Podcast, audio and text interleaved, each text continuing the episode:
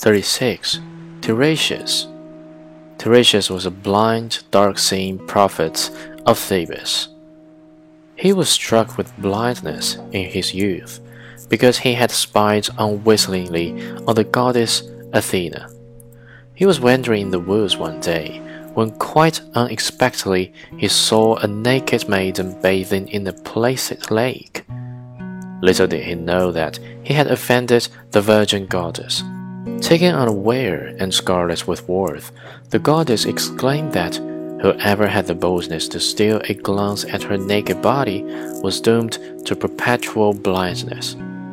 But when she learned later that the offense was unintentional, it was too late for her to take back what she had said.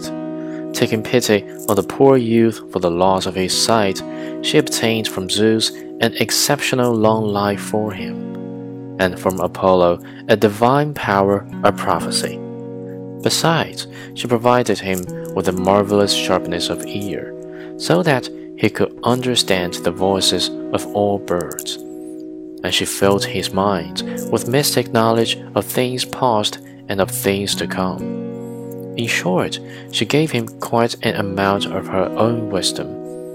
He was the first to recognize and welcome Dionysus, god of feast and wine, on the Land.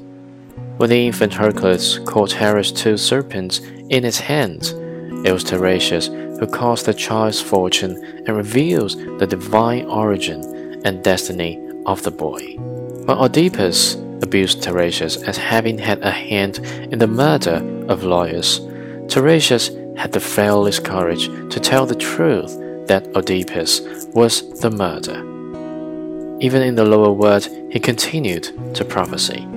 There, he helped Odysseus when the hero came to him for advice. Alive, he was highly respected by all.